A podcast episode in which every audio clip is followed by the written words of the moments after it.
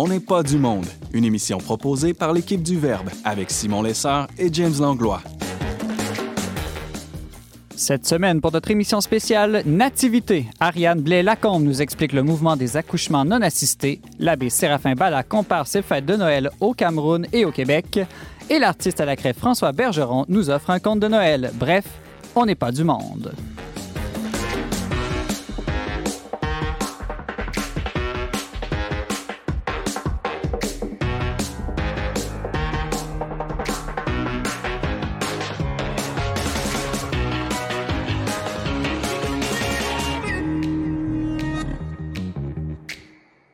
Bonjour à tous, bienvenue à votre magazine culturel catholique. Ici Simon Lessard en compagnie de mon co-animateur James Langlois. Bonjour James. Hey, salut Simon. Alors, euh, c'est très bientôt Noël, James. Eh oui, euh, ça arrive vite, ça arrive vite. Est-ce que tu es euh, comme les enfants tout excités ou plus comme les parents anxieux de tout préparer? Euh, non, ben, vu les circonstances cette année, hein, il n'y aura pas grand-chose à préparer. euh, mais non, ça, moi, je- j'ai appris à me réconcilier avec Noël. Là. Tu sais, Quand j'étais jeune, j'avais des mauvaises expériences familiales, ce qui fait que j'aimais moins ça. Mais là, cette année, euh, de plus en plus, ben, avec les années qui passent, j'aime Noël. Euh, Je trouve que c'est un beau temps en famille. Puis j'ai hâte cette année de vivre ce temps-là différemment, c'est-à-dire plus, euh, plus, plus intime, plus, euh, plus calme. hein, parce que souvent, là, on dit c'est les vacances de Noël, mais il n'y a pas beaucoup de repos. Hein, tu sais, c'est une famille à l'autre, puis bing bang. C'est vrai, il y a un tourbillon de visites familiales, c'est puis pour ça. un introverti comme toi, ça va presque être un Noël rêvé. Dans un sens, ouais, c'est pas tout à fait faux. Euh, de quoi tu as le plus hâte généralement à Noël? Est-ce que c'est les cadeaux, la dinde, la messe de minuit? La messe, la messe, ouais, je dirais que c'est la messe. Euh, J'aime beaucoup euh, me retrouver des fois le, tard le soir en regardant dehors, puis un- voir un peu les lumières de Noël, les, les bougies allumées dans la pénombre. C'est des. C'est c'est un peu un trip esthétique, là, mais j'aime ce- j'aime ce- ces moments-là, Spirituel un peu quand même. on va dire. On va dire. Ben moi, James, euh, ce que j'ai le plus hâte, c'est même pas Noël, mais c'est la semaine entre Noël et le jour de l'an. là. Je trouve que c'est la, vraie, la seule vraie semaine de congé dans l'année. On- Généralement, on fait pas de grands voyages ou de grands projets comme Mm. dans les vacances d'été. Puis tu sais, on a le droit de juste euh, boire un chocolat chaud, lire des livres, aller Ouais. prendre des marches dans la neige. Ouais, et puis on se sent pas coupable de rien faire. Non, c'est vrai. Puis euh, d'autant plus si on, on pogne le rhume là, dans ces euh, jours-là, là, on se sent encore moins coupable. C'est vrai, James. Euh, pour Noël qui arrive, est-ce que tu as des, des fidèles auditeurs à saluer? J'en aurais beaucoup, mais euh, je veux en garder pour les prochaines émissions. Donc euh, aujourd'hui, je vais saluer spécialement Angèle Lamirante de Sherbrooke. C'est rare qu'on a des auditeurs de Sherbrooke qui nous, écrivent. Hein. Ben oui, on se rend jusqu'à Sherbrooke, notre émission. Et euh, voilà, on la remercie de nous avoir, de nous écouter, de, de nous avoir écrit aussi. On, on invite tous les auditeurs qui auraient des objections, des questions, des propositions, des salutations à, nous, à communiquer avec nous, soit par téléphone au 88 908 34 38. Il y a Florence à la réception du Verbe Média qui va se faire un plaisir de vous parler ou sinon euh, à onpdm verbe.com et la messagerie de nos réseaux sociaux. Vous pouvez aussi nous envoyer vos vœux de Noël. Ah oui, euh, on le souhaite. Merci, James. Alors, restez avec nous dans un instant. On parle euh, accouchement avec Ariane Blais-Lacombe.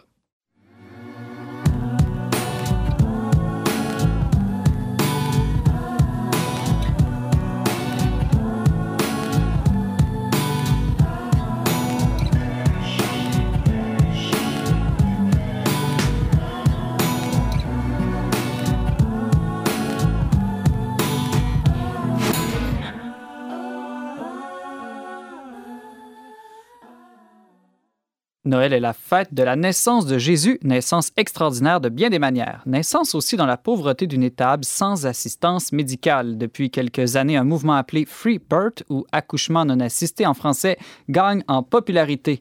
Des femmes, un peu comme la Vierge Marie, décident d'accoucher en dehors du cadre hospitalier traditionnel.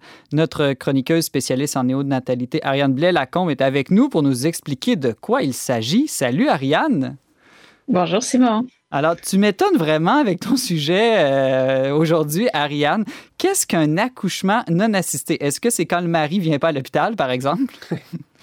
Ah non, ben ça, c'est un manque d'assistance un peu triste. Le, temps où les, maris se faisaient euh, botter hors des salles d'accouchement, mais euh, c'est pas du tout de ça dont il est question. Alors, euh, l'accouchement non assisté, qu'on peut aussi appeler enfantement autonome, naissance libre ou free birth en anglais, ben, il n'y a pas de définition officielle pour ce terme-là. C'est un peu, euh, ça va varier d'une famille à l'autre selon la femme et ses désirs, mais c'est en général l'idée de vouloir accoucher non seulement à l'extérieur du cadre hospitalier, du cadre médical, mais d'enfanter vraiment librement par soi-même. Donc, généralement, ça va avoir lieu à la maison ou si la maison n'est pas appropriée dans un lieu choisi par les parents.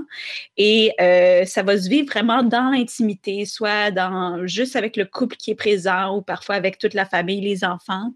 Ça peut inclure d'autres personnes comme euh, une mère, une cousine, une belle-mère, des personnes significatives ou encore peut-être quelqu'un qui se rapproche un peu de la sphère médicale, comme les accompagnantes à la naissance ou des sages-femmes qui ne seraient peut-être pas euh, intégrées au système de santé. Alors, ça va dépendre aussi euh, où on se situe sur la planète, la culture, l'histoire, etc. Mais l'accouchement non assisté, c'est vraiment l'idée d'enfanter par soi-même, en pleine autonomie et en pleine liberté. Donc, si je comprends bien, Ariane, c'est pas euh, ce mouvement de, de, femmes qui choisissent d'aller dans des maisons de naissance ou de faire appel à des sages-femmes. C'est une coche, je dirais, plus radicale encore.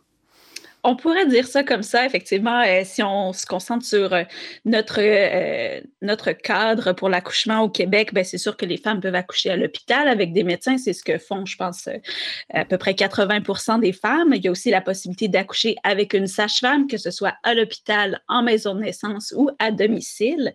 Mais pour les accouchements non assistés, ça va vraiment être les gens qui veulent accoucher chez eux sans assistance médicale. Donc, l'accouchement non assisté n'est pas nécessairement euh, un refus complet d'un suivi de naissance. Il y a des femmes qui vont quand même avoir une sage-femme qui les suit pendant leur grossesse, qui vont faire des échographies, qui vont faire des tests. Mais il y a aussi des gens qui disent, ben pour moi, la naissance, c'est pas un événement médical, c'est quelque chose de tout à fait naturel, physiologique. Puis j'estime que j'ai pas besoin de suivi pour ça, donc je vais vivre euh, ma, grossesse et mon accouchement de manière tout à fait instinctive par moi-même. Alors, ça, nous lance sur ma, ma, deuxième question, justement. Pourquoi vouloir un accouchement non assisté? Ça peut sembler, disons, dangereux, voire même irresponsable à première vue?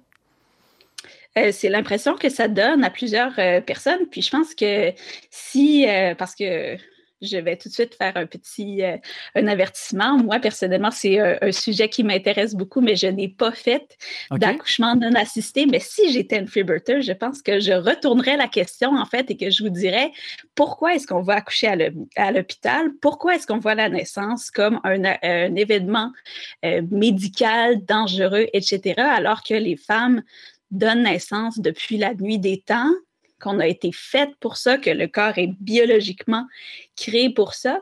Donc, euh, c'est sûr qu'on peut voir effectivement les risques qui sont liés à l'accouchement euh, non assisté, mais il faut comprendre qu'il y a aussi des risques à avoir un accouchement assisté.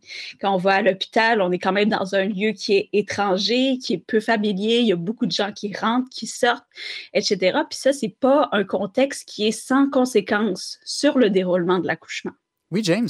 Non, mais c'est un peu ce que j'allais dire, euh, Ariane, c'est-à-dire qu'il y a d'autres qui pourraient objecter, ouais, mais il y a des dangers, non, euh, aussi à l'accouchement en tant que tel? Je veux dire, euh, on revient souvent avec, c'est peut-être un mythe, remarque, mais que dans le passé, avant justement que ça, soit hospitalisé, tout ça, il y avait des, des, femmes qui mouraient en couche, comme on dit, des bébés qui mouraient, etc. Est-ce que c'est vrai tout ça? Ou... Bien, c'est en partie vrai, effectivement. Je veux dire, l'accouchement est effectivement pas sans risque, mais comme beaucoup de choses dans la vie, euh, par exemple, si tu décides de commencer à t'entraîner pour un marathon, ça se pourrait très bien que tu aies des blessures sportives. Pourtant, je vais pas, si tu m'annonces ça demain, je vais pas d'emblée te dire, ben écoute, James, est-ce que tu cours avec un médecin? Parce qu'à un moment donné, tu pourrais trébucher te blesser. Tu sais, on va comme quand même reconnaître que c'est pas d'emblée une situation fatale. Tandis qu'avec l'accouchement, on dirait qu'on a d'emblée l'idée, oh là là, ça va mal se passer s'il n'y a pas de médecin dans la pièce, alors que ce n'est pas nécessairement le cas. Puis le point que tu soulèves avec effectivement l'idée qu'on a qu'avant, euh, accoucher, c'était donc terrible, puis on a effectivement des statistiques qui varie beaucoup là-dessus. Puis c'est vrai qu'il y a eu une certaine époque où le taux de mortalité maternelle et infantile était très élevé, mais ça, c'était beaucoup plus lié aux conditions d'hygiène qui euh, mm-hmm. avaient cours dans les populations, dans les villes, etc., que euh, par rapport au lieu de la naissance, que ce soit l'hôpital ou la maison. On commence à avoir une amélioration du taux de survie, etc., à partir du moment où on améliore les conditions d'hygiène de la population en général, mm-hmm. plutôt que vraiment en déplaçant les naissances dans les hôpitaux par rapport à la maison. Puis euh, au Québec, peux-tu nous dire à peu près, bon, il n'y a peut-être pas de statistiques parce que justement, c'est non assisté, euh, c'est donc hors statistique d'une certaine manière, mais est-ce que tu sais s'il y a beaucoup de monde qui font ça ici? T'en connais-tu? Euh? Oui, est-ce que c'est extrêmement marginal? Est-ce que c'est un mouvement qui est en croissance? Est-ce que la COVID même a un impact sur ce mouvement-là? Est-ce qu'on sait si les Américaines ou les Françaises le font plus que les Québécoises? Euh, j'aurais de la misère à vous donner des statistiques ou à faire des comparaisons, etc. Donc, euh, c'est sûr que ça demeure assez marginal comme mouvement. Il n'y a pas beaucoup de femmes qui font ça, mais je trouve qu'ils euh, sont quand même très intéressantes, les femmes qui font mm-hmm. ces choix-là. Puis oui, on, on remarque un peu qu'ils sont en croissance, du moins. Du moins, ce qui est en croissance, c'est qu'en fait, grâce Internet puis aux réseaux sociaux. Ça a permis à beaucoup de ces femmes-là de s'organiser, se réseauter. Puis en fait, de plus en plus, on voit apparaître des groupes euh, sur Facebook, des comptes sur Instagram. Il y a des cours en ligne, comment organiser votre propre euh, Freebird. Puis euh, il y a vraiment de plus en plus de ressources pour les femmes qui s'intéressent à ça.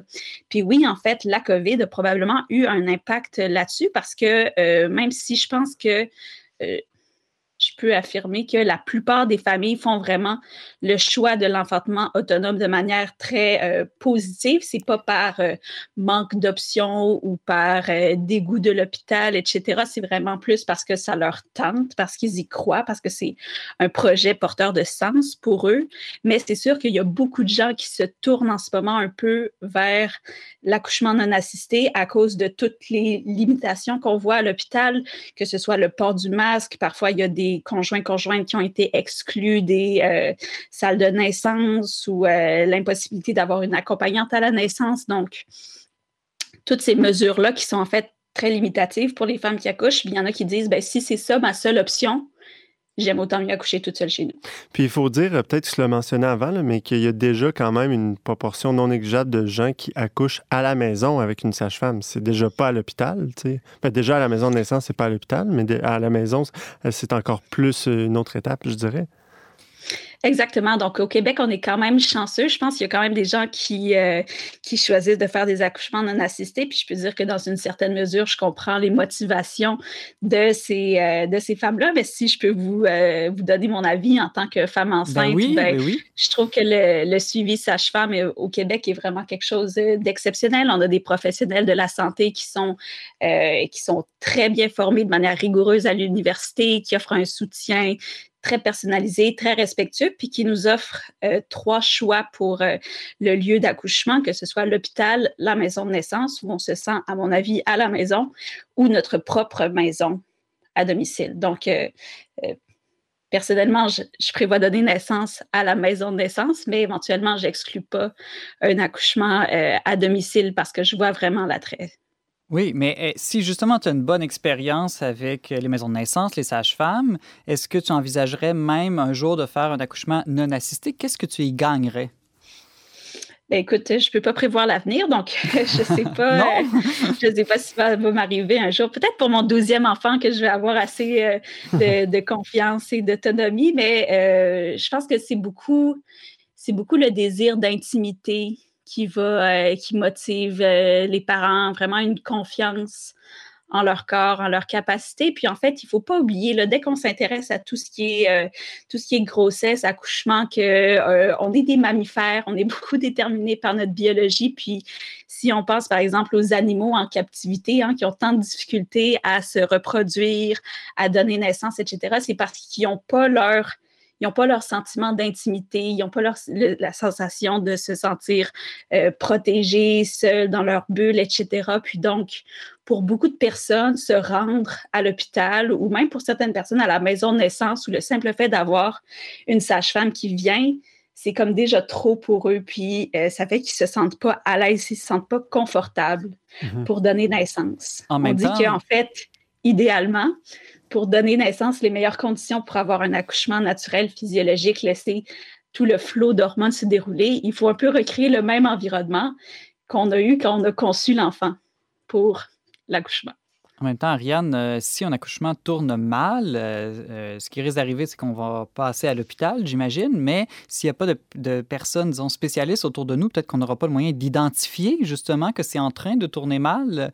Et puis après, une fois arrivé à l'hôpital, la situation risque d'être encore plus grave du fait qu'elle a été prise en charge tardivement, non? Est-ce que même des gens ont été accusés, euh, si ça tourne mal pour le bébé ou la mère, de, ou criminels, par exemple, de ne pas avoir accouché à l'hôpital ou avec au moins une, assistance euh, médicale? Il y a beaucoup de questions dans ta question. oui, c'est vrai. Choisis-en juste une, tiens. Je vais commencer. Tu soulèves un excellent point. Effectivement, s'il y a un risque, qu'est-ce qui se passe? On doit appeler l'ambulance. Eh bien oui, on va appeler l'ambulance. Écoute, euh, je connais, euh, je connais personne là, qui a eu un, accouchement non assisté puis qui était assez extrême pour dire non, moi, je veux recevoir aucune assistance euh, qui est à mettre la vie de mon bébé en danger. La plupart des gens vont dire, ben écoutez, la plupart des accouchements se déroulent bien. Puis s'il y a un problème, oui, on va l'appeler l'ambulance. On veut pas qu'il meure. Notre bébé, évidemment pas. Puis en fait, les femmes qui font les femmes, les couples, les familles, parce que souvent, c'est rarement un choix individuel, c'est vraiment euh, la femme qui fait le choix de l'accouchement sans tour. C'est aussi des gens qui vont être très éduqués, qui vont faire beaucoup de recherches, qui vont vraiment penser à leurs affaires. Puis donc, oui, penser à ça, c'est quoi les signes à surveiller, puis euh, c'est quand le moment pour appeler, pour appeler, etc. Donc, euh, Ariane, il nous reste environ deux minutes. Là. Je ne peux pas m'empêcher de faire quand même un lien, euh, vu qu'on est dans la semaine de Noël, avec la Vierge Marie. Est-ce que la Vierge Marie est la grande fondatrice ou pionnière de ce mouvement des accouchements non assistés? Ben oui, c'est une bonne question, hein, parce que c'est sûr que quand on pense à l'accouchement de Marie, on imagine un scénario euh, euh, d'une femme euh, complètement dénuée là, dans une situation matérielle d'extrême pauvreté avec peu de ressources. Donc, Marie, Marie a-t-elle eu un accouchement non oui, peut-être. Moi, je me souviens d'avoir été particulièrement intéressée, peut-être tentée par cette théorie-là. Puis quand j'en ai parlé à une amie, en fait, c'est elle qui m'a dit Ben non, Ariane, c'était pas non assisté cet accouchement-là parce qu'il y avait euh, y avait Dieu le Père, il y avait le Saint-Esprit qui regardait Marie, puis c'est pas vrai qu'elle était sans assistance. Il y a une assistance divine qui est là pour chacune des petites nativités qu'on a, nous, les simples femmes ordinaires de la Terre. Donc, pour la, pour la naissance de Jésus, ben, c'est sûr qu'il y avait euh, une trolle et d'anges qui étaient là, qui surveillaient la euh, chose. Il y avait aussi Saint-Joseph et le bœuf et l'âne qu'il faut surtout pas oublier. Euh, eux, c'est sûr qu'ils ont joué un grand rôle là-dedans. et puis, la, Vierge Marie n'a pas eu non plus d'échographie, hein? Non. Non, non, non, ça c'est sûr fruit de son époque, peut-être plus que de, choix personnels ou de, particularités liées au fait que ce soit la, mère de Dieu. Mais oui, on peut s'imaginer que c'était tout un autre contexte à l'époque, quelque chose de. Euh, un moment où le paradigme médical de la naissance n'était pas encore arrivé. Donc, euh, ne serait-ce que pour ça aussi, euh, la nativité est quelque chose de particulièrement intéressant, particulièrement touchant pour, euh, pour toutes les femmes, pour toutes les mères, particulièrement toutes les femmes enceintes qui s'apprêtent euh, à enfanter elles aussi. Il faut dire que quand même, l'ange Gabriel lui avait révélé le sexe de l'enfant et même son prénom. Oui, ça c'était déjà connu. Ariane de Lacombe, tu nous expliquais ce qu'est le mouvement des accouchements non assistés et comment la Vierge Marie en est la plus illustre représentante d'une manière. Merci beaucoup et joyeux Noël, Ariane. Merci Simon, joyeux Noël à vous aussi. Wow, wow, yeah, daddy, di dum. Bientôt ce sera Noël.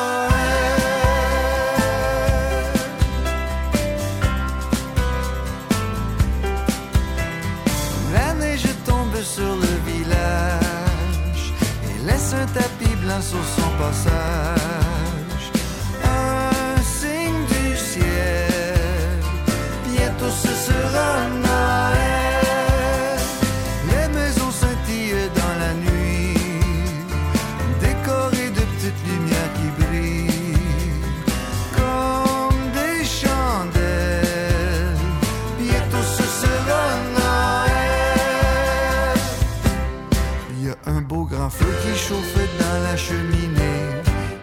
Bas de laine pendu au manteau du foyer. Le rêve de tous les enfants, de 4 jusqu'à 90.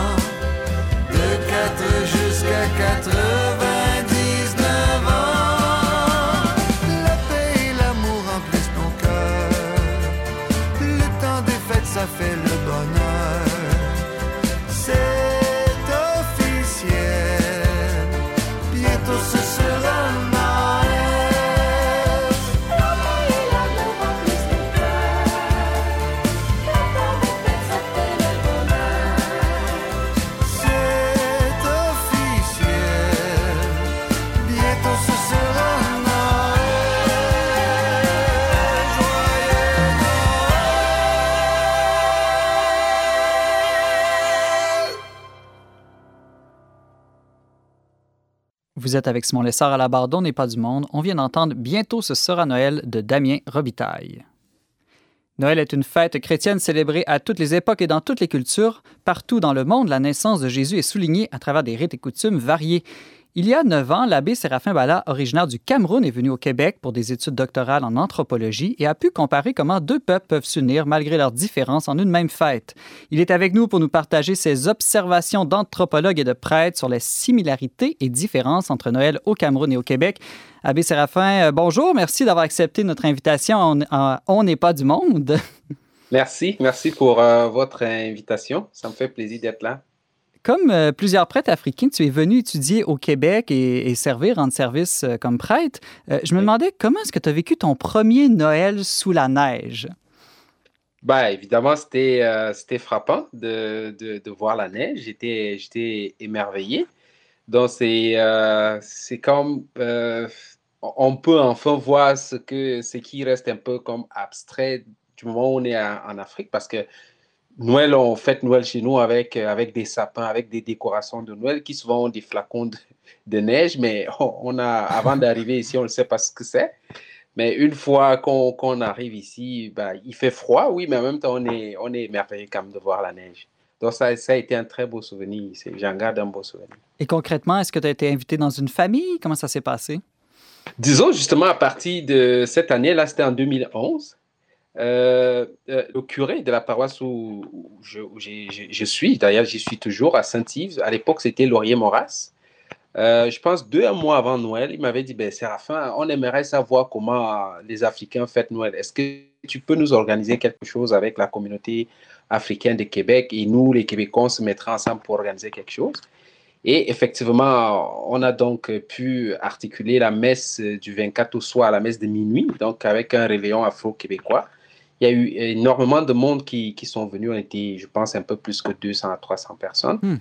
Euh, donc, ça a été très, très chaleureux. Donc, euh, je n'ai pas passé Noël dans l'isolement parce que l'objectif de cette fête aussi était de permettre à, aux étudiants étrangers et à d'autres personnes qui sont euh, nouvellement arrivées au Québec de briser l'isolement pendant les fêtes.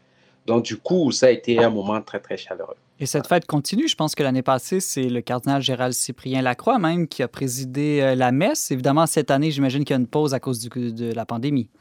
Oui, euh, c'est devenu une tradition euh, avec l'aide de l'abbé Jean Abut, qui est aumônier de l'association étudiante catholique. Donc, à chaque année, à la période de Noël, il, réfère les étudiants à la paroisse Saint-Yves, qui maintenant fait partie du grand ensemble Notre-Dame de Foix. Donc, euh, c'est la paroisse qui organise ça de concert avec l'université. Donc, ça fait que c'est devenu une tradition. Donc, euh, cette année, je ne sais pas comment ils vont s'organiser, mais probablement il y aura une pause à cause des restrictions sanitaires. évidemment. Euh, je suis curieux de savoir comment on fête Noël au Cameroun. Est-ce que c'est très différent à comment on le fête au Québec? Bah, je reprendrai d'abord l'idée que tu as donnée d'entrée de juste à dire Noël, ça fait partie d'aujourd'hui une fête universelle, c'est une fête mondiale. Euh, donc, euh, nous, en Afrique, on se l'est approprié à la faveur de l'évangélisation. Et euh, puisque nous avons été évangélisés par des pays de l'Europe de l'Ouest, pour le Cameroun, ça a été successivement l'Allemagne, ensuite la France et la Grande-Bretagne. Donc, ça fait que les modes de célébration sont d'abord celles qu'ont léguées les missionnaires. Donc, aujourd'hui, c'est des traditions que les familles chrétiennes décorent l'arbre de Noël. Euh, tout le monde va chercher à aller acheter l'arbre de Noël au magasin, même si on pourrait peut-être le faire avec le palmier ou je ne sais pas quoi moi. Mais euh, les, gens sont restés dans une optique euh, de, de, de, de, je dirais, de réification de ce qu'on a reçu. Mais en même temps, il y a peut-être des petites nuances où, comme je dis, on peut ajouter des décorations locales, on peut aller accrocher un petit palmier. Voilà. Mais euh, Séraphin, euh, tantôt tu parlais de sapins. Est-ce que, j'imagine, ça ne pousse pas en Afrique? Est-ce qu'ils euh, les font livrer de d'autres pays? Ben, comme je disais, à l'acheter, c'est plus en plastique. là. Ah, OK. ouais. ben, c'est sûr qu'il y a toutes sortes d'arbres qui peuvent pousser en zone équatoriale. Je crois qu'il y a ah, peut-être pas directement le sapin, mais à peu près l'équivalent. Mais c'est frappant de voir que pour les gens, euh, adapter euh, le sapin, c'est comme ça devient un peu le fake. Donc, les gens veulent absolument le, le, le, sapin, de, je dirais, des pays du Nord. Donc, ça fait qu'on va, on préfère aller l'acheter en, magasin. Comme je disais, c'est vrai qu'on pourrait décorer toute autre chose pour faire plus local. Mais il y a des crèches qui sont décorées dans toutes les paroisses. Mais ça ressemble très fort à ce qu'on a ici, mais on peut, comme je dis, on va accrocher peut-être quelques feuilles de palmier, quelques feuilles de bananier. Voilà. Alors, ça, euh, fait, ça fait évidemment un bon marché pour. Euh, je crois que c'est les Chinois qui fabriquent tout ça, là, donc euh, ça, ça fait beaucoup d'argent. Vous avez des, euh, des, sapins en plastique et nous, on a des palmiers en plastique, mais au-delà de ça, est-ce qu'il y a d'autres différences? Est-ce que la, la, manière de vivre chrétiennement Noël est pareille? Est-ce que c'est essentiellement une messe de minuit? Est-ce qu'il y a des traditions de chant ou de prière en famille? Bah, je dirais qu'il euh, y a plus de similitudes que de différences. Similitudes si on reste surtout du côté religieux, euh, dans le sens qu'on donne à cette fête. Euh, similitude aussi, comme je disais, tout ce qui est décoratif, même les, grandes, les maires des grandes villes font tout pour, euh, pour, pour, pour parer les, les, la ville aux décorations de Noël. Donc, il y a cette similitude-là. Bon, mais maintenant, euh, ce qui va être plus spécifique à nos milieux, c'est peut-être les chants. Mm-hmm. C'est sûr qu'il y a des chants de Noël, mais là, ça va plus se chanter dans des, lors des messes en français.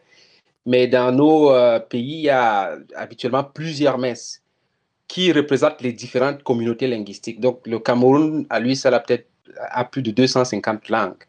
Et ça arrive que dans une paroisse, il y a à peu près 5 euh, à 6 communautés linguistiques qui sont, qui sont représentées. Donc, les chants ont été repris dans nos langues, peut-être pas avec les mêmes airs, mais des, chants créés localement qui donnent un peu une couleur, une couleur locale euh, à, la fête, euh, à la fête de Noël. Donc, les messes de minuit, c'est très, très, très, très couru. Euh, mais il y a aussi une dimension très commerciale de l'affaire, comme ici. Ah oui. Il y a, il y a, il y a des gens qui n'iront pas forcément à la messe, euh, mais qui vont fêter Noël. Les musulmans fêtent Noël, ça peut aussi être la spécificité de nos, de nos pays, parce que nos pays sont euh, multi-religieux. Donc, la communauté musulmane se, se joint généralement aux chrétiens et puis fête aussi Noël comme nous. Bah, peut-être sans, peut sans faire des décorations comme nous sans faire une crèche là. Mhm. Mais ils, font, ils donnent aussi des joies à leurs enfants. Ils, tout le monde habite. On fait plaisir aux plus petits. Donc voilà, c'est la trêve des égoïsmes. quoi. Est-ce que vous avez de ces catholiques qui vont seulement à la messe à Noël aussi? Oui, oui, déjà dans ma famille. Ah oui, ah, c'est très intéressant. Ah oui. dans ma famille, j'ai mes frères, euh, j'ai mes frères, euh, il y a certains qui sont mes frères et sœurs, il y en a qui sont pieux, d'autres, ça leur dit pas grand-chose, hein, donc euh, ils vont aller à, Noël, à la messe peut-être à Noël ou à Pâques, pas plus. Euh, il y a d'autres, euh, j'ai grandi avec bien, des jeunes qui y croient, ils vont vous dire qu'ils croient, mais ils vont pas forcément aller à la messe. Ils vont pas forcément aller à la messe. Donc ça existe. C'est intéressant parce que j'allais dire peut-être qu'une grande différence, justement, avec la... on s'imagine en tout cas que la population au Cameroun est très croyante et très pratiquante, alors que en arrivant euh, au Québec, tu as peut-être découvert une, une, population qui avait rejeté, disons, euh, massivement mm-hmm. la, la, foi. Euh, mais dans le fond, ce que tu me partages, c'est qu'il y, y, a des similarités là aussi. Oui, oui. Donc, effectivement, c'est un préjugé qui a quelque chose de vrai. C'est sûr que la ferveur religieuse en Afrique est remarquable. Donc, mhm. euh, euh, il y a aussi même la percée des, des, des courants évangéliques qui, qui, ne laissent pas indifférent. Ça, c'est sûr. Mais dit que euh, d'office, tout le monde va aller à la messe, tout le monde. Non, moi, je suis plus nuancé. Je vous dirais même que dans des zones rurales, parfois, l'Église est perçue comme un fardeau un peu parce que souvent, il y a une belle église, une grande église que les missionnaires ont laissée ils avaient souvent des moyens pour entretenir, euh, ils avaient des moyens pour entretenir ces grandes bâtisses. Mais une fois qu'ils sont partis euh, dans des zones rurales, c'est plus difficile pour les gens d'avoir des ressources pour entretenir ça. Donc parfois, l'entretien de ces bâtiments devient une paume de discorde entre le curé et sa communauté. Hmm. Et c'est ça qui, petit à petit, va faire que les gens se retirent de l'Église. Euh, il y a l'indifférence religieuse euh, en, Afrique. Et en plus, il y a un autre débat lié à la christianisation. Vous savez que nous, on a été christianisés dans un contexte colonial. Mm-hmm. Donc, facilement, la jeune élite intellectuelle euh, aura une posture, je dirais, d'aversion vis-à-vis de l'Église qu'on va toujours accuser d'être un peu comme l'agent colonial, quoi, ou bien un vestige colonial. Quoi. Mm. Donc, il y a aussi ce côté-là. Mais globalement, il y, a, il y a la foi, il y a la ferveur, mais il ne faut pas ignorer qu'il y a l'indifférence. Il y a aussi même l'affrontement. J'aimerais profiter de, ta présence à notre émission aujourd'hui pour aborder un autre sujet là, que, Noël. Euh, on a beaucoup parlé euh, dans les derniers mois au Québec de racisme et je me demandais, euh, dans tes années que tu as passées au Québec, est-ce que toi-même, comment tu as été accueilli par les Québécois? Est-ce que tu as été victime de racisme? Je dirais tout de suite non. Tout de suite. de mon, mon expérience personnelle est très, très agréable. Euh, jamais je n'ai été euh, traité avec autant d'égards, autant de respect. Donc, que ce soit à l'université, euh, à l'université, j'ai été dans mon centre de recherche, été quasiment le seul Africain pendant tout le, tout le temps que j'ai été là. j'ai tissé de très bonnes amitiés. Les professeurs, c'était déjà jamais je n'ai senti une attitude de rejet ou, je sais pas, de méfiance à cause de mes origines. Euh, à, la paroisse aussi, ça a été très, très chaleureux. Mais par contre, on peut vivre des malentendus. Donc, mhm. euh, euh, des gens ont des préjugés. Donc, il y a des préjugés que les gens ont, que moi aussi je peux avoir. ça peut créer à un moment donné des, des, blocages, des peurs. personnellement, je n'ai pas vécu du racisme. Des malentendus, oui. Des préjugés, oui. J'en ai vécu beaucoup, beaucoup. Mais c'est négligeable par rapport à tout ce que j'ai reçu, à tout l'amour que les gens m'ont donné ici. Ceci dit, euh, ça ne doit pas nous faire négliger euh, le fait que d'autres peut-être peuvent vivre des expériences plus difficiles. Évidemment. Vous savez, chaque société a ses extrémistes. Euh, chaque société a ses niaiseux. Donc, c'est un problème. Il y a des gens qui ont de bons arguments, qui, qui ont de bonnes raisons de se, de se plaindre. C'est ultimement la question de la justice, de l'égalité des chances et autres qui se pose quand on parle de problème de racisme. Au Québec, c'est une, une, société très développée, très, très juste, quand même démocratique, mais il y a toujours mieux à faire. Tu m'as déjà raconté une drôle d'anecdote où tu avais été euh, victime, entre guillemets, de discrimination positive dans des centres de ski. Bah oui. Donc, euh, j'ai commencé à faire euh, le ski grâce à une, une, des, une des fidèles de, de Notre-Dame de Foi que je ne vais pas nommer.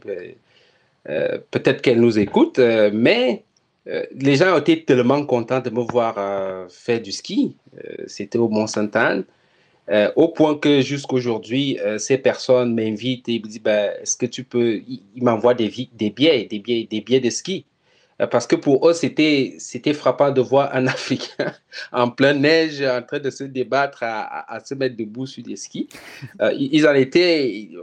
Quand je suis arrivé, je voyais des enfants de 3-4 ans qui, étaient, qui, qui allaient sur des skis, moi, j'ai tombé tout le temps comme un épileptique euh, parce que je n'arrivais pas. en tout cas, donc, euh, c'est ça. Ça a été une très belle expérience. Euh, les gens, jusqu'à aujourd'hui, m'invitent pour aller faire du ski. Tu vas bientôt repartir pour une nouvelle mission dans ton pays au Cameroun. Quel souvenir tu vas garder de ton passage au Québec ou du peuple québécois? Bon, je garde le souvenir d'un peuple accueillant, un peuple chaleureux, un peuple fier de son identité. Euh, le Québec est une minorité. Euh, en Amérique du Nord, c'est un peuple très résilient parce que garder sa culture, sa langue pendant plusieurs siècles, alors qu'on est une minorité, ça veut dire que c'est un peuple qui s'est battu. je vous dirais que, par exemple, que c'est en allant à Toronto, j'ai séjourné à Toronto, c'est un milieu anglophone, que j'ai compris à quel point c'était important de garder sa langue parce que j'ai m'identifié spontanément aux francophones et j'étais un peu comme, j'étais aussi un peu surpris qu'on ne donne pas assez de place aux Français. Donc, euh, je garde de l'image d'un peuple très accueillant, un peuple réceptif. C'est une société très organisée. Une société très, très, très organisée. Tout est, tout est, tout est à l'heure, tout est, tout est arrangé. voilà. Donc, euh, ça donne envie de revenir. Abbé Séraphin Bala, merci de nous avoir fait découvrir quelques différences et similarités entre Noël au Cameroun et, euh, au Québec et aussi quelques réflexions sur le peuple québécois. De ton point de vue, joyeux Noël et bon retour dans ton pays natal. OK, merci de m'avoir accueilli. Salut à tous les Québécois et Québécoises.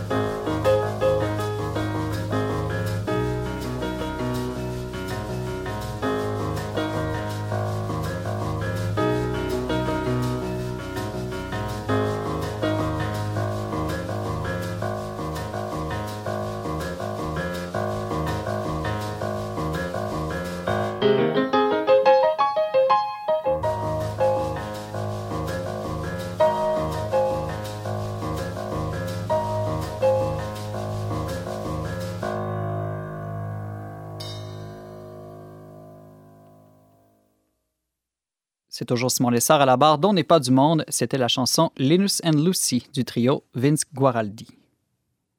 Noël est le temps des contes par excellence. L'artiste à la craie François Bergeron a lancé l'an dernier La petite boîte à souliers, un coffret DVD avec un grand conte de Noël pour petits et grands.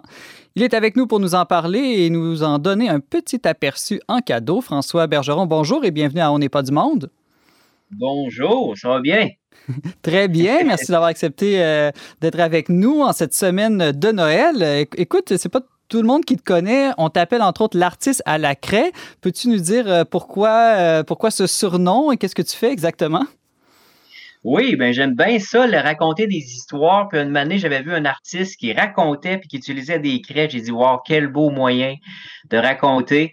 Fait que j'ai commencé à manier la, craie en 1998, puis créer mes comptes. Puis je fais, euh, comme artiste à la craie, euh, je fais ça live devant les gens où je raconte, puis j'illustre en même temps devant le public mes contes avec un background musical. Puis, euh, euh, fait que c'est de là vient l'artiste à la craie. Et euh, fait que c'est une manière de, de, créer, de raconter mes histoires, là, autant verbalement qu'avec mes, mes craies. J'ai déjà vu un de tes grands contes dans une église, en fait. Je sais aussi que tu fais des tournées dans des écoles quand il y a peut-être moins de pandémie. ce, qui, ce, qui, est intéressant, je trouve, dans tes contes, c'est qu'il y a souvent une dimension chrétienne aussi à tes histoires. Oui, c'est sûr que moi, à la base, c'était ma première passion. Ben, c'est toujours cette passion-là qui m'allume. Euh, c'est cette fois-là que j'ai reçu quand j'étais tout petit. Ma mère qui me racontait les histoires de Jésus. Et là, plus tard, en vieillissant, je me suis dit, mais comment je pourrais transmettre ma foi? Et comment je pourrais raconter ces histoires-là? Et c'est là qu'est venu. Euh, j'ai rencontré un artiste à la craie et le, le, le, conte, ma foi, la, craie, tout ça, ils sont jumelés ensemble. Et là, euh, Noël euh, s'en vient. L'an passé, tu as sorti ce, ce, compte DVD, si je peux dire, euh, de, de Noël. Peux-tu nous en parler un peu? Qu'est-ce qui t'a motivé à faire ce, ce projet-là? Bien, c'est sûr que, tu sais, ça faisait plusieurs années, ça fait 20 ans que je fais ça. je, le fais devant le, public, mais j'avais rien. Les gens me disaient, ah, ça serait le fun que tu aies un DVD. Ou, fait que j'avais toujours cette idée-là, ce projet-là derrière. J'arrivais pas à rentrer les deux raconter, mettre ça en. Et là est venue l'idée du livre DVD où je pouvais vraiment illustrer mon conte.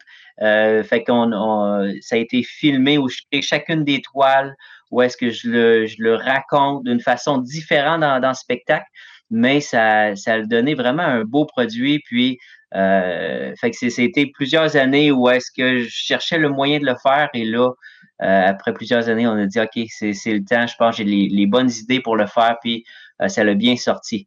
Et ça l'a bien tombé aussi en l'année euh, de la pandémie où justement il est peut-être plus facile d'aller te voir à travers un DVD qu'en personne. Exactement. Fait que cette année, justement, je voyage pas, je vais pas dans les écoles, je, je vais pas dans d'églises, de salles de spectacle, tout ça, c'est mort. Mais ce qui est bien intéressant, c'est que euh, justement, là, j'envoie mon compte un petit peu partout. Ils voyagent, les gens, ils, ils réservent, soit ils l'achètent en magasin, et même on a fait un beau petit projet là, euh, cette semaine on l'envoyait à ceux qui, qui, le demandaient sur ma page Facebook gratuitement.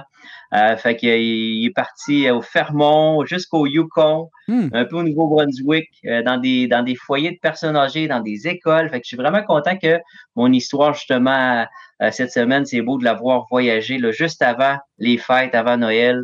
Plusieurs me disent ça va être, euh, on va le faire en famille, je vais le raconter à Noël. Fait que je suis vraiment fier de ce petit conte-là qui, qui vit là, sans, que je sois là.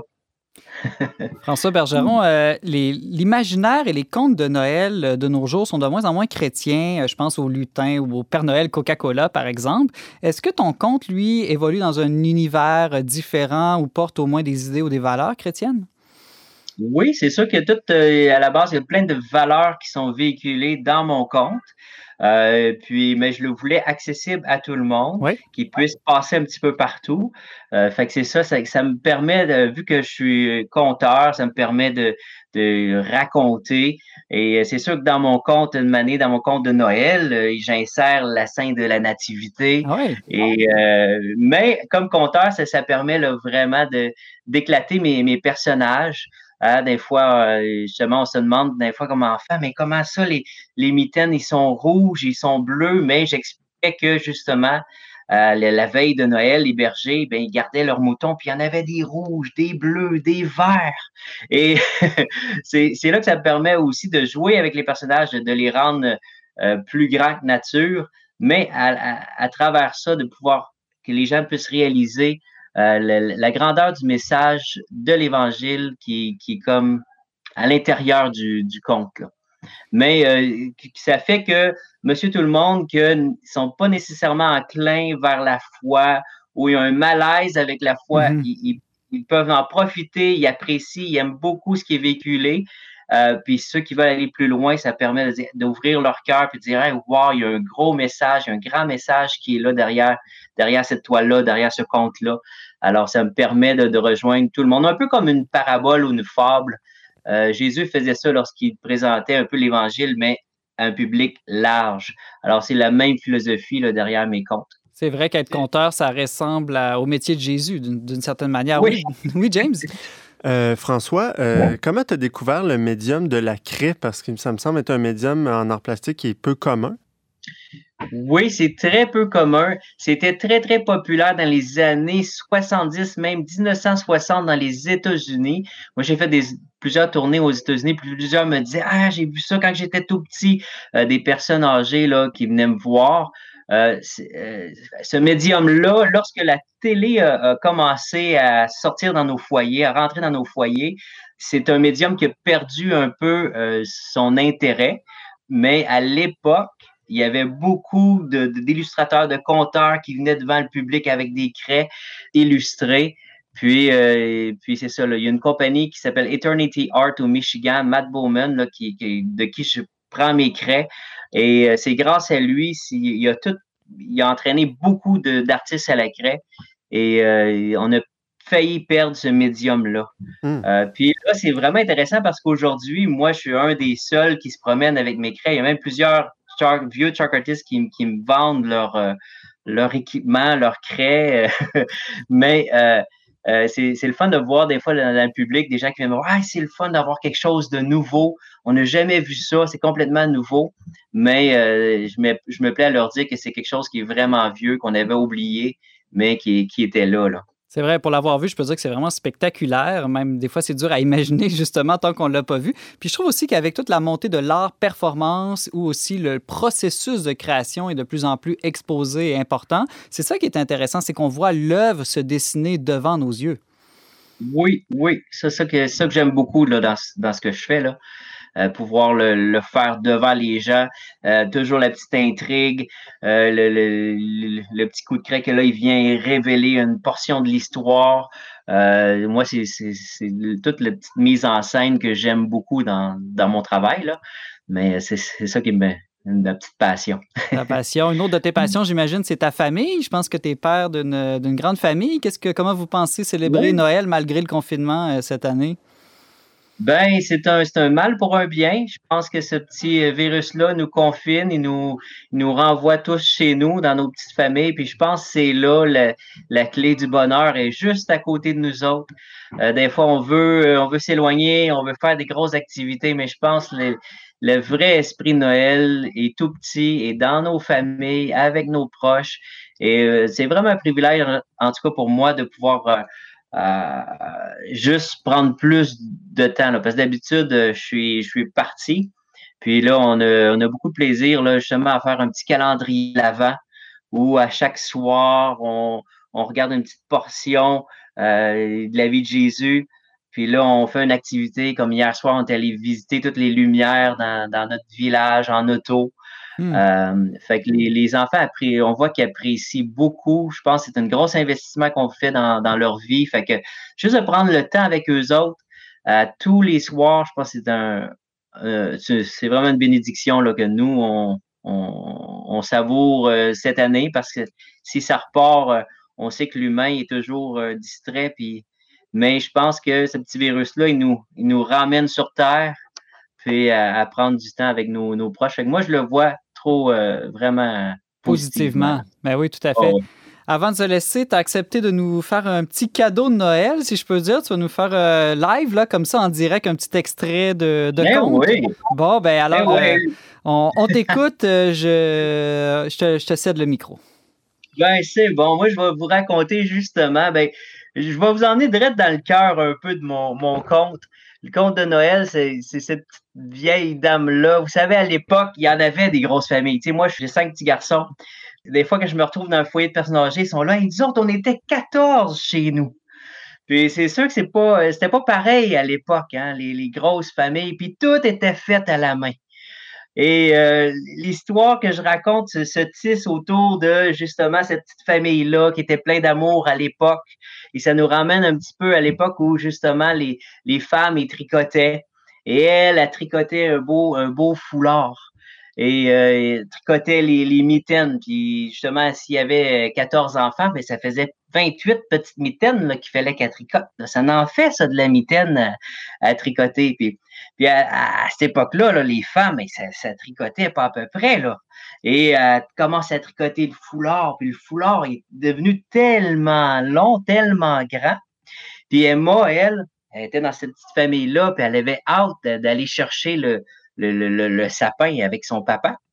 Fait que euh, maman et elle qui avait tout fini de, tricoter son beau grand foulard rouge. Et moi, elle qui était toute prête à aller chercher le sapin de Noël. Fait que elle était là, puis Papa, vite, on s'en va chercher le sapin de Noël. Fait que là, maman commence à enrober Emma, de son grand foulard, commence à faire trois, quatre tours. Vous savez, à l'époque, là, les, les foulards, c'était pas des, des, petits foulards d'aujourd'hui, là, c'était des grosses crémones. Je sais pas si tu appelais ça comme ça dans ton temps, des crémones, Mais par chez nous, on appelait ça des crémones. Puis, elle enrobait autour d'Emma. Cinq, six tours, c'est à peine si Emma pouvait bouger. Et là, la voilà partie pour aller chercher le sapin de Noël parfait avec son papa. Fait que papa, il avait pris ses outils, et il commence à marcher dans le bois. Puis là, il voit au loin le sapin de Noël. Il était parfait. C'était le plus gros de toute la forêt. Il était blanc. Il était vêtu d'une belle robe blanche. Puis là, Emma était juste à côté de ce immense sapin-là. Il dépassait d'une tête tous les sapins. Puis, euh, fait que là, Emma, elle se dit, ça, c'est le sapin que je veux pour Noël. Mais là, son père est là, mais mais Emma, c'est impossible. On ne peut pas rentrer ce gros sapin-là dans la maison. C'est impossible, il ne rentrera pas.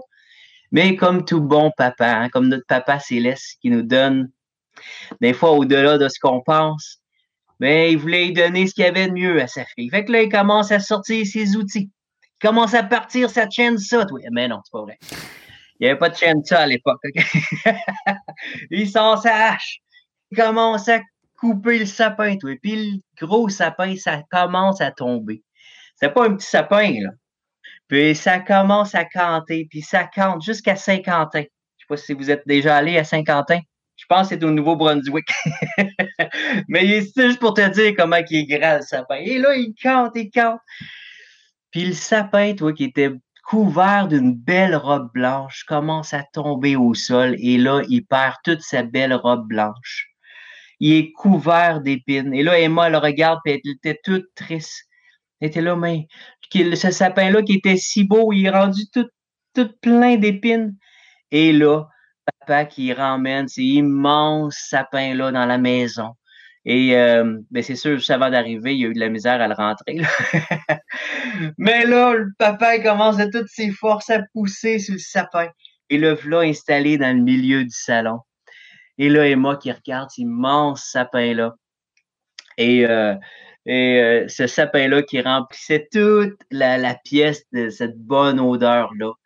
Et, euh, et c'est là que le père d'Emma a commencé à lui raconter l'histoire de Noël, un peu ce que, ce que Jésus est venu faire pour nous autres. Alors, c'est un petit extrait un peu de, de, ce ben que je ben fais. Ça donne le goût d'entendre la suite. exactement. Mais euh, ce, ce, beau sapin-là, j'ai juste pris l'aspect du sapin. Il y a le foulard qu'on pourrait en parler, qui, qui nous parle un peu, parce que là, Emma qui commence à, envelopper le sapin euh, de, de, son foulard rouge, qui nous démontre comment que l'amour de Dieu est infini. Hein, comme euh, quand on tricote une petite laine, on peut faire des, des foulards à l'infini. Et ce, ce sapin-là qui représente un peu Jésus, lui qui était parfait, couvert d'une robe blanche, euh, blanc immaculé, mais que lui a tout, il s'est dépouillé pour nous autres. Hein, il, a été, euh, il a porté une couronne d'épines. Et, euh, mais c'est ce don-là qui remplit toute la pièce de cette bonne odeur-là de l'Évangile, comment lui s'est donné pour nous autres et qui, a repris vie et qui, est toujours vivant, qui est vivant, qui est dans nos vies, dans nos familles. Alors, c'est à travers mes, mes comptes, ça me permet justement d'une façon imagée euh, de, de, venir cacher un peu l'Évangile, de la mettre petite, mais qu'elle puisse prendre toute, euh, toute la place dans, dans nos vies. Là. Alors, euh, voici mon, mon, petit extrait, là, à bonne franquette. Merci euh, beaucoup. En tout cas, je vais euh, humer l'odeur du sapin, la bonne odeur du sapin, en pensant à la bonne odeur du Christ maintenant, après t'avoir entendu. Euh, François oui. Bergeron, merci de nous avoir enchanté avec ton compte de Noël. On peut en apprendre plus sur toi en visitant ton site web artistealacraie.ca et se procurer aussi ton coffret cadeau, la petite boîte à souliers sur la plateforme québécoise leslibraires.ca. Merci beaucoup et joyeux Noël. Ça fait énormément de plaisir. Joyeux Noël à vous autres aussi. Là.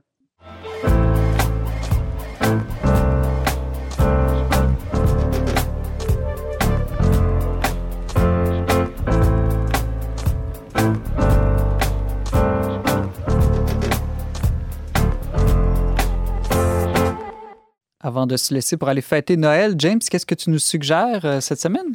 Bien, vous savez, moi, euh, j'aime les choses alternatives en général dans la vie. Puis, euh, il y a un album de Noël. Tu sais, moi, j'aime pas beaucoup la musique de Noël on va dire, plus classique. Là. Je cherche toujours des, des, bons albums. Puis euh, Antoine Malenfant, que vous connaissez peut-être, m'a fait découvrir il y a quelques années cet album de Noël, euh, qui est en fait la bande sonore de Charlie Brown Christmas. Hein, vous savez, cette fameuse, de ce fameux dessin animé qui passe souvent à la télé durant le temps des fêtes. Eh bien, la, la, la, bande sonore a été faite par un fameux compositeur de, de jazz, Vince Guaraldi.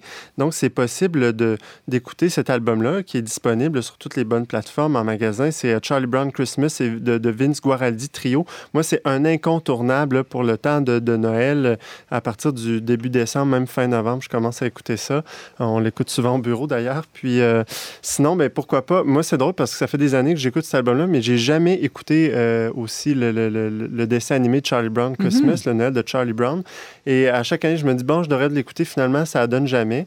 Et, tu mais, le temps cette année. Ben, J'espère. Et euh, je me dis, c'est peut-être une occasion aussi de redécouvrir la bonne vieille télé. Euh, ben, je ne sais pas quand je vais faire parce que j'ai pas le câble chez nous. mais moi, je vais probablement acheter ou louer là, sur une plateforme là, le film le Charlie Brown. Mais restez attentif parce que souvent, ça, ça roule à Télé-Québec là, entre Noël et le jour de l'an, même dans, un peu avant Noël, là, ce, ce, ce, fameux dessin animé. Je pense qu'il qu est très beau, qui est, qui est porteur de, de beaux messages chrétiens sur Noël, en fait d'ici quelques années, James, avoir une télé va devenir un mouvement alternatif. de fait, c'est peut-être déjà le cas. Merci, James. La semaine prochaine, nous vous avons préparé une émission spéciale de fin d'année. Alors, vous allez retrouver vos chroniqueurs préférés, Antoine Malenfant, Valérie Laflamme-Caron, James Langlois, Brigitte Bédard et votre humble serviteur en table ronde pour un grand moment convivial où nous ferons le bilan mi-figue, mi-raisin de 2020. Une émission haute en couleur à ne pas manquer. Merci beaucoup d'avoir été avec nous cette semaine. Vous pouvez en tout temps réécouter et partager cette émission en balado-diffusion. Pour tous les détails, visitez le verbe.com baroblique radio. Je remercie mon magistral co-animateur James Langlois et Yannick Caron à la régie, ainsi que la Fondation Lucien Labelle pour son soutien financier. On se retrouve la semaine prochaine, même heure, même antenne, pour une autre émission dont n'est pas du monde. Joyeux Noël! Joyeux Noël!